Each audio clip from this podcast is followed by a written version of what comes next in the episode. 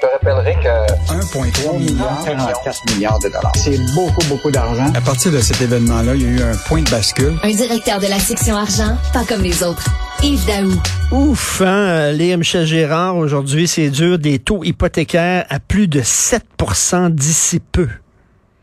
Hey Richard, toi, es-tu un éco-anxieux et, ou t'es un environnement anxieux? Euh, là, je Ah, suis un, ben, un- là, je suis un taux d'hypothèque anxieux, je veux dire. Un taux d'hypothèque anxieux, c'est ça. Écoute, euh, Michel Girard, ce matin, à partir de le document des, prévisions des taux de détail euh, au niveau des intérêts du mouvement des jardins, et, écoute, c'est c'est fascinant. Là, là, le taux 5 ans là, pourrait se négocier au fil des prochains mois là, à entre 6,8 et 9 Et ça, c'est des, des augmentations. Autant le taux de 3 ans de 5 ans, et tu regardes l'impact sur les mensualités, là, mettons en janvier, là, tu pouvais trouver un, un taux à un an là, à 1 à 2,79 là. Maintenant à 7,50, là, c'est 269 dollars de plus par mois. Non, non, mais écoute, pas- là, là, 269 dollars de plus par mois. Par Euh, mois. Tu le sais, il y a des gens qui pourront pas arriver là, parce qu'il y a des gens là qui, tu sais, c'est juste s'ils peuvent payer là, c'est euh, ils sont à la semaine là. Et là, 250 Euh, dollars de Richard, plus par sur mois. La facture, la facture de remboursement hypothécaire là, grimperait là, à 3 000 dollars par tranche de 100 000 dollars d'hypothèque sur un 5 ans actuellement.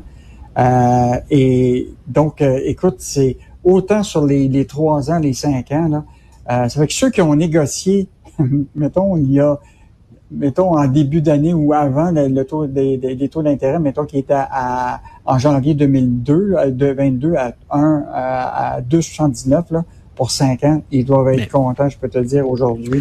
Mais la bonne Bon, nouvelle, il y, a, il y a toujours une bonne nouvelle dans chaque chose, OK? La bonne nouvelle que Michel Gérard dit, on sait que dans l'immobilier, euh, ces temps-ci, pendant depuis longtemps, c'est un marché de vendeurs. C'est-à-dire que les maisons Mm-hmm. valent cher. Là, ça va être peut-être un marché d'acheteurs.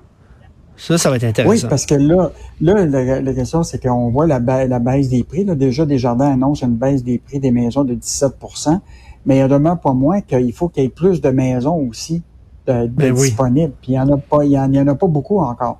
Fait que ceux qui auraient les possibilités de l'acheter, euh, puis qui ont de l'argent, vont être capables de le faire. Puis mais les maisons restent quand même limitées sur le nombre de, de, de, de- sur les listes des les maisons disponibles. Mais la réalité, c'est que, imagine-toi les taux d'intérêt, là, tu sais, demain matin, avec une mise de fonds, rajoute les taxes municipales avec l'évaluation foncière qui est augmentée de presque 30% à Montréal. Puis même dans toutes les autres villes, là, Michel Girard l'a écrit, là, tu vois l'évaluation foncière augmenter. Écoute, acheter une maison aujourd'hui, là, ça va être un gros, gros luxe. Euh, donc, Mm. euh, une chronique de ce matin. Et là, si tu regardes, euh, il y a un sondage qui est fait par la BMO. Écoute, 81% des Canadiens là, s'attendent à une récession. Là. Fait que ce que ça veut dire, c'est que les gens vont changer leur habitude de consommation. Puis déjà, c'est commencé. Hein. Il y en a qui ont décidé de retarder les gros achats. Euh, ils remboursent leurs dettes. Euh, il y en a même qui réduisent leurs dépenses de vacances parce que là, ils voient très bien que il va falloir. Tu sais, c'est quand le, le vent arrive, là, euh, on s'entend-tu, là, puis là, tu as des vents à 130 km à l'heure, là, tu te mets à l'abri. Ben oui. tu te protèges. euh, Mais, mais, et, mais euh, et écoute, pour les jeunes, là, on parle tout le temps de l'accès à la propriété pour les jeunes. Je parlais à ma fille hier, justement, ma fille la plus vieille, 26 ans, puis elle dit, bon, arrête d'acheter une maison. Elle dit, elle va aller à la campagne. Je dis, pourquoi tu t'en vas en campagne? Mais elle dit, papa, je peux pas. Mais euh, Montréal, oublie ça. Puis même en banlieue, je sais même pas si je vais pouvoir m'acheter une, maison en banlieue. Ben, en fait, l'idée, c'est qu'il y a des gens qui, euh, c'était très coûteux d'être à Montréal. Après ça, ils sont passés à la- l'autre couronne, qui est la, la Montérégie, tout ça. Puis là, les prix ont augmenté, puis on t'en trouve de moins. Là, les gens sont rendus à la troisième couronne. Ah Fait oui. sont avec de se ramasser en Gaspésie. Pour se trouver une maison à... Non, mais c'est- c'est c'est vraiment... On l'a dit, hein, les jeunes, là, c'est ça Ah, sais, sac. quand on parle des jeunes, on parle pas des 18 ans, là. On parle des gens qui sont, là, tu sais, qui deviennent des jeunes adultes dans les 28-35 ans, là. Écoute, regarde de ça, là, ils disent le, le prix d'une maison, c'est hors de prix. Après ça, euh, la bouffe, là, c'est c'est super cher. Euh, Est-ce que je veux pouvoir avoir une auto puis de l'essence? Écoute, c'est pas drôle pour eux autres. là. Ah non, écoute. Puis là, tu sais, on peut pas leur demander de virer euh, électrique demain matin. Là, tu sais, il va manquer de voitures. Je sais pas si tu as lu ce- notre article ce matin. Ben oui. euh, de, de Breton qui, qui, qui est sorti. Qui, tu sais, les Québécois, là, ils veulent tous avoir des voitures électriques, mais ça se pourrait très bien que les voitures vont être disponibles plus en Colombie-Britannique que chez nous parce que actuellement, là, la Colombie-Britannique a un norme que 90% des véhicules vendus devront être électriques en 2030 et 100% en 2035, alors que le Québec n'a pas de normes euh, euh, actuellement.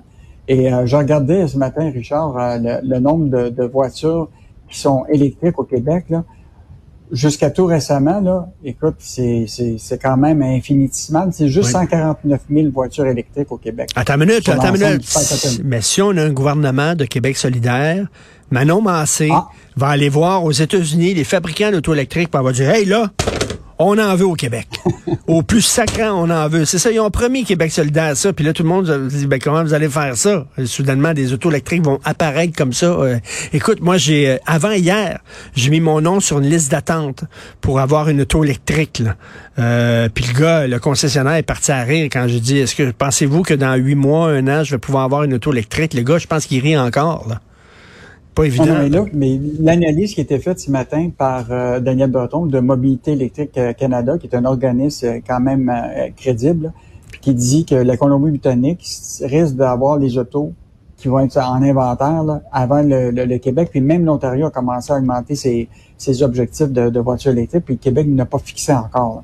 Fait qu'on risque de voir la liste d'attente s'allonger jusqu'à 2028 au Québec pour Aïe, les voitures électriques. que, euh, fait que, fait que je pense qu'on peut-être si t'aimes pas le pétrole, je pense qu'on va se munir d'une euh, voiture de type Flintstone, tu sais, avec les euh, Oui, oui, avec les jambes, là, qui, euh, avec les pieds, là. Écoute, euh, le patron de l'AMF, euh, il aime ça aller au restaurant. En même temps, en même temps, c'est ça leur job, c'est de rencontrer du monde, puis de faire des deals, puis aller au resto, puis tout ça. Je sais pas, est-ce Ben, que l'idée, c'est... Moi, je, je suis un peu d'accord avec toi. C'est- l'idée là, c'est de toujours te permettre à, à ces gens-là d'être transparents. Puis là, Oui. évidemment, euh, Sylvain Larocque s'assure tout le temps que les organismes comme l'Autorité des marchés financiers, la SAQ, Investissement Québec, qui soient transparents par rapport aux, aux dépenses. Alors, donc, euh, sur une période depuis 2018, donc le grand patron de l'AMF, c'est l'autorité des marchés financiers qui est celui qui protège les, les Québécois là, contre les bandits à cravate, puis qui s'assure que Oui. les ins- l'industrie financière et euh, donc euh, il a dépensé pour 11 720 euh, pour une centaine de, de repas. Mais ce qui est quand même intéressant, ce qu'il dit euh, Louis Morissette, c'est qu'il dit, il dit, je me suis organisé avec le conseil d'administration pour dire, moi là, quand je vais être euh, invité par des gens de l'industrie, je leur ai dit que c'est moi qui étais pour payer. Parce qu'il dit, pour le code de déontologie, il faut pas avoir le sentiment que Ben tu- oui. tu, une façon d'éviter, tu sais, de- d'acceptation de, de cadeaux. Donc, il a dit, moi, ce que je vais m'assurer, c'est que je paye le repas. Mais il a quand même dit que, euh, et ce qui est intéressant, a toutefois assuré qu'il n'a, tu sais, que il, il aimerait mieux n'en avoir moins de, de dîner au restaurant que, que prévu. Mais, mais, mais, mais Euh, tu sais, s'il paye pas son repas, on va dire c'est écœurant, il se fait acheter par les Mm. autres.